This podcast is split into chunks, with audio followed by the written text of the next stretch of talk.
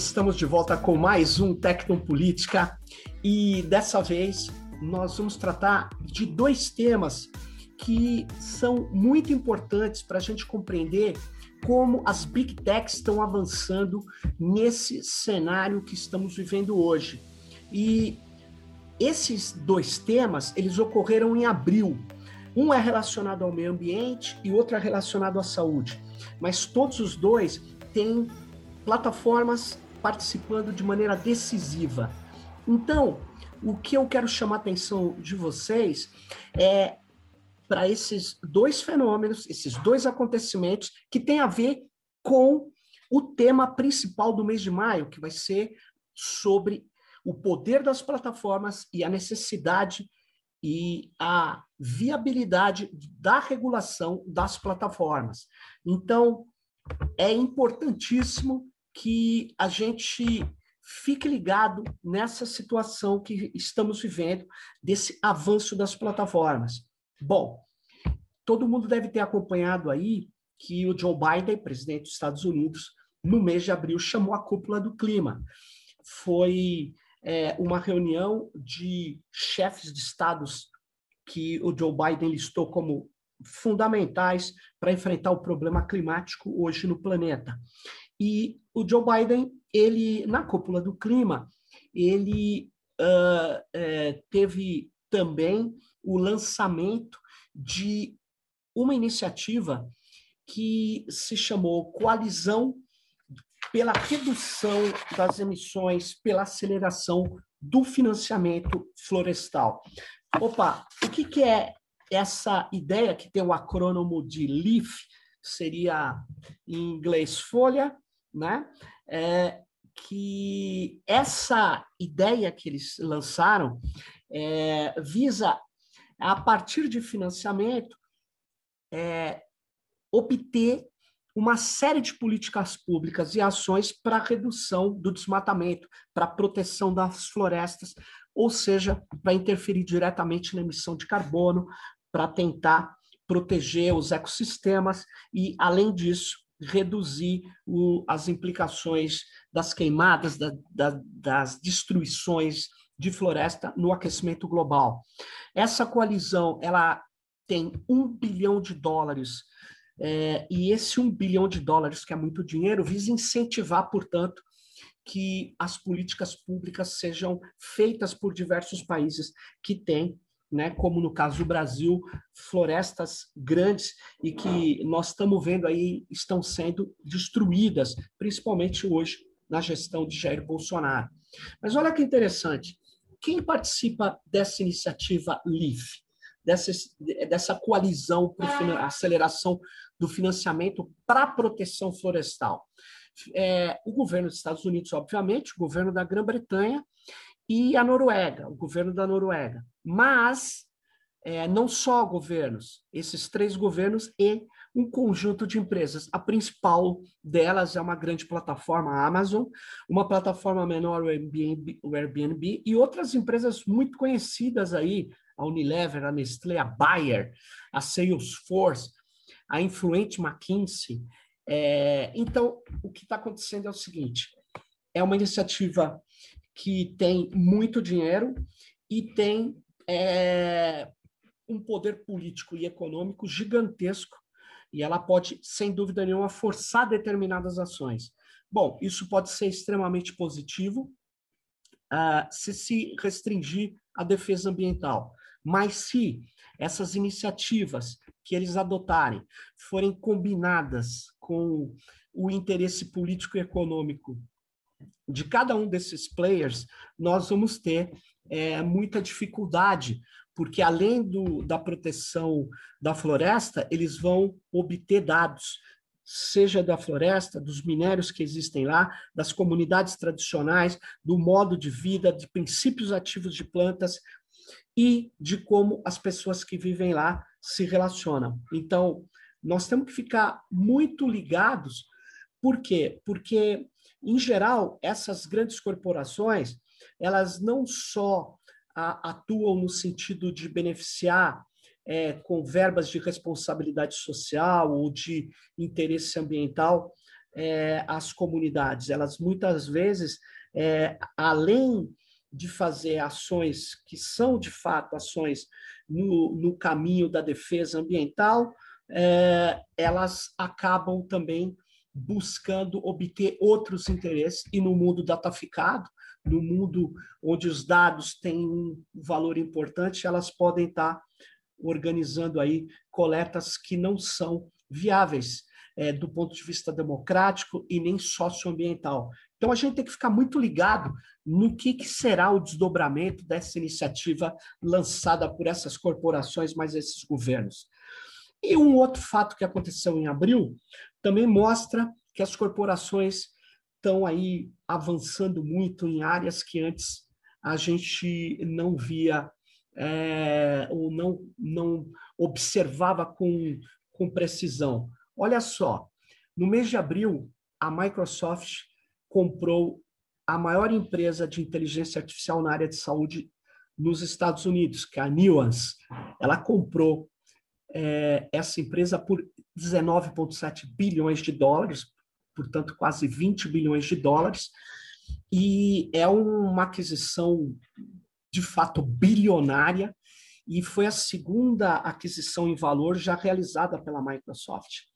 E a Microsoft, ela entra, então, na área de saúde agora fortemente, porque ela, ela obtém aí os quase 20 mil clientes da Nuance, é, e, obviamente, essa aquisição vai ter que ser aprovada né, pela, pelos órgãos antitrust dos Estados Unidos, mas provavelmente vai ser aprovada.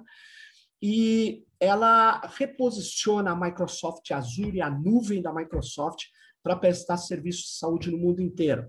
Mas mais do que prestar serviço de saúde, é, a Nuance Communication, que era o nome dessa empresa de inteligência artificial, ela tem é, um, uma, uma especialidade muito grande né, em é, leitura né, natural, em linguagem natural. Ela tem um, um, um software, o Dragon Home, que basicamente ela traduz com uma velocidade muito rápida é, o que as pessoas estão falando para o texto, né? E elas, ela liga esse texto com vários bancos de dados para quem tem um cliente, por exemplo, na área de saúde. Mas o que muitos especialistas estão dizendo é que a Microsoft, a partir dessa é, aquisição da Nuance, ela vai também poder né, levar é, esse Dragon, que é esse, esse é, cliente de linguagem natural, para vários outros ramos onde ela atua. Né? E que é, é, o que vai acontecer é que ela vai aperfeiçoar toda a sua estrutura de reconhecimento de voz, de tradução, uh, e ela vai se tornar uma competidora é, que já era de, de, de grande porte para a Amazon e para o Google, mas ela vai avançar muito, né, além de penetrar profundamente na área de saúde. Repare que o que está acontecendo é que é, esse, esse instrumental todo, esses sistemas algorítmicos de é, que a Nuance tem para a área de saúde, para a área clínica, para a medicina norte-americana, é, como vocês estão vendo nessa imagem, quem puder estar tá vendo o nosso vídeo, né, é, a própria propaganda da, da Nuance diz que o, o, o profissional de saúde pode perguntar para o Dragon é, qual é o sintoma de uma determinada doença.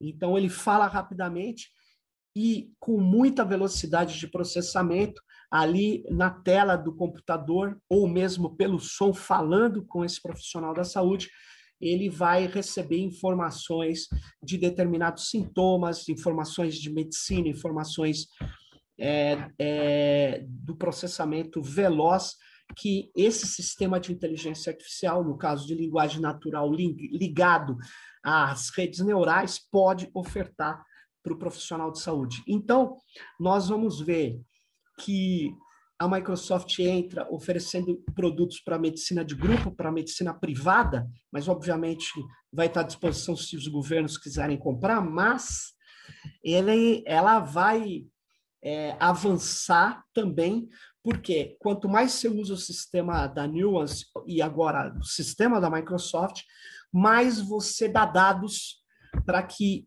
o sistema se aperfeiçoe, porque é um sistema de inteligência artificial baseado em dados.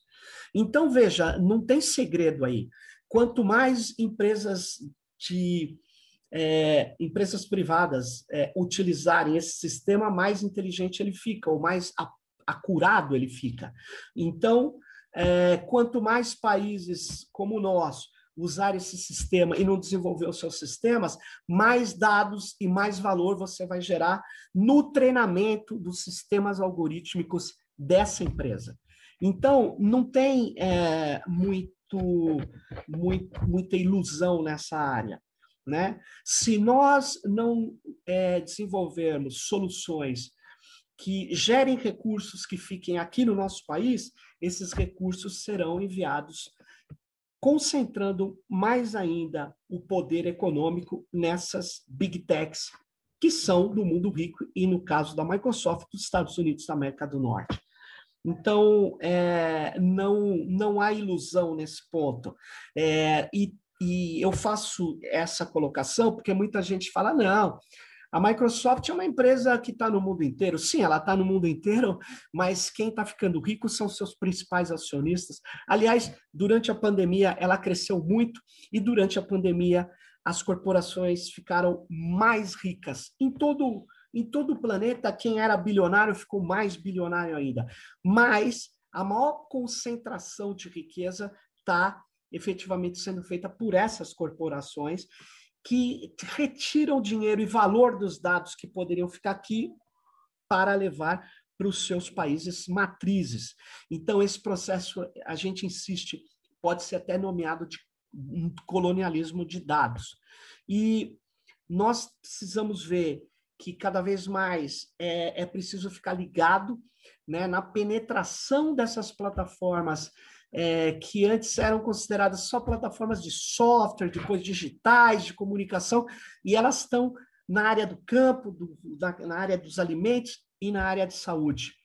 E se você quiser se aprofundar mais no que eu estou falando, lê esse livro.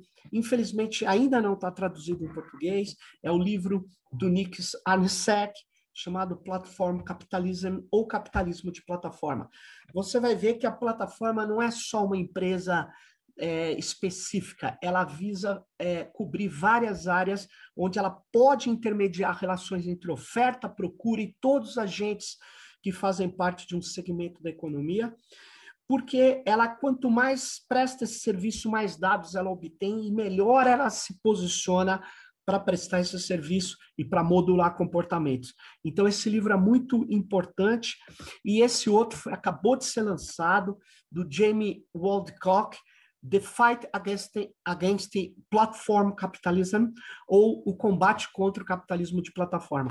É um livro muito interessante, onde ele vai discutir as possibilidades de utilizar essa tecnologia pelos trabalhadores, pelas comunidades, em sentido oposto à das plataformas.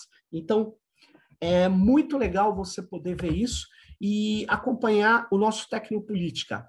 Dá um clique aí, dá um like, avise o seu colega, se inscreva na nossa lista, se inscreva para receber nossa newsletter, é, prestigie o nosso esforço para trazer temas tecnopolíticos e traduzir e decodificar as tecnologias naquilo que elas têm de influência política ou de implicações econômicas, culturais e sociais. Fique com a gente e no mês de maio a regulação das plataformas e o poder dessas big techs. Fique conosco, dê um clique aí e vem com a gente no, no Tecnopolítica. Até a próxima.